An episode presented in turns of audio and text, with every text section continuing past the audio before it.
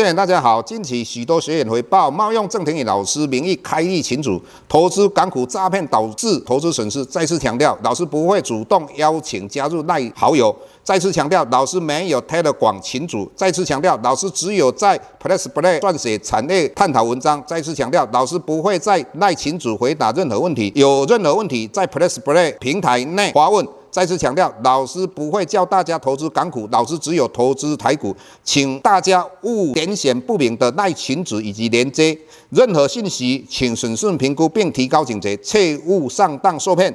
郑重呼吁，请勿盗用郑庭宇老师本人名义发文，冒用他人名义发文，以触犯伪造文书罪，请勿以身试法。接下来本周影片开始，各位大家好，又到我们本周解大盘的一个时间。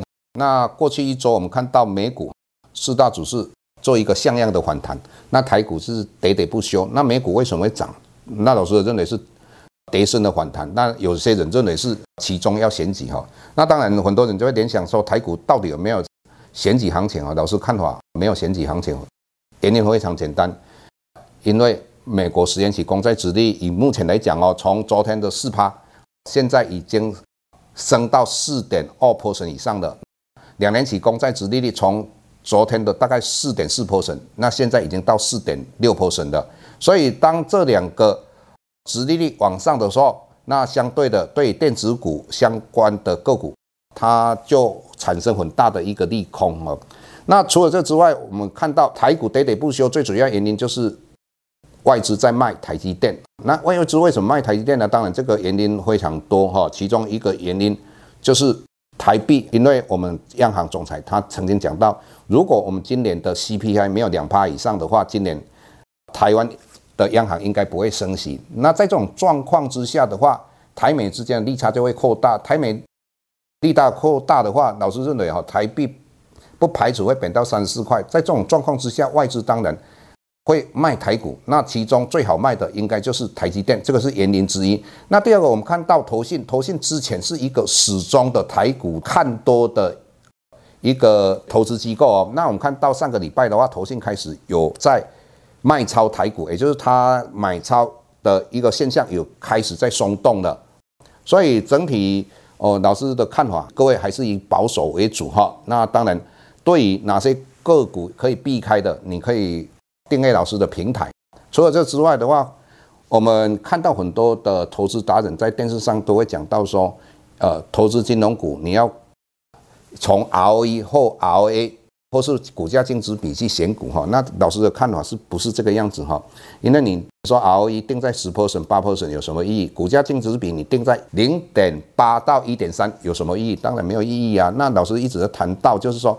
最主要你要看到说它的易放比例跟备体呆账率这两个因子是看银行的获利到底是不是稳定。那第二个，它的 EBS 赚的钱多不多？它配给你的钱到底多不多？这个才是最实际的嘛。第一个，银行不会倒。同样的，我们看到昨天国泰金说要增资四百五十亿，那整个市场都认为它是一个利空，但是老师认为它是一个一大利多。为什么一大利多呢？因为它以目前来讲。它股价跌到三十几块，那有机会跌到三十块。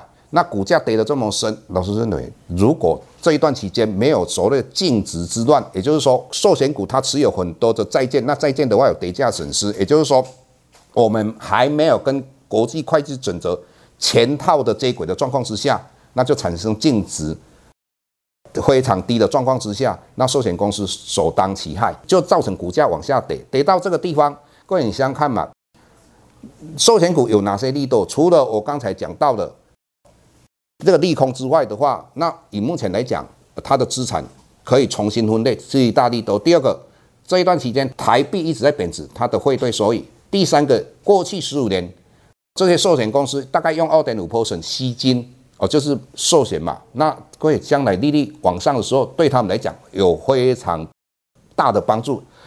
除了这之外，各位想想看嘛，以国泰金它在配息的时候，它真的有考虑到它 EPS 有，但是这个相关性非常低。它最主要要看的是什么？资本市值率的问题。以目前如果增资四百五十亿的话，它的资本市值率来到三百五十 percent。那这个一般来讲，寿险股两百五十 percent 以上就非常棒的一个资本市值率。除了这之外的话，它的净值比一般来讲三 percent 以上才叫做符合规定，它来到六点二 percent。也就是说，明年它还是会配息。除了这之外，各位你要了解，它现在增资四百五十亿，刚好以目前来讲，利率相对在高点。那在这种状况之下，它也可以把这个四百五十亿布局在。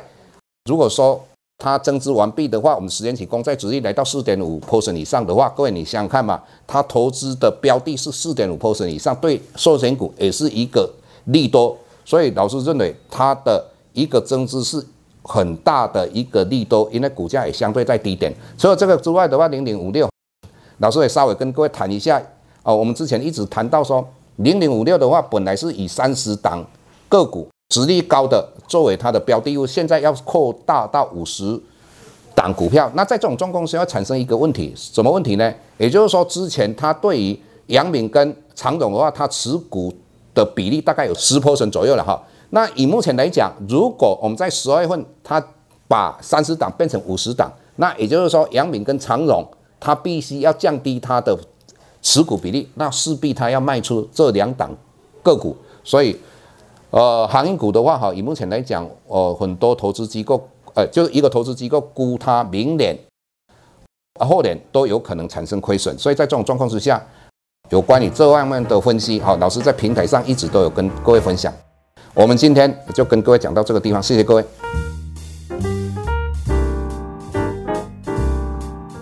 下周台股个股当中，老师精选的十几档个股做重点分析。想要了解老师到底精选哪些个股，欢迎订阅 Plus Play 互惠内容。下周见。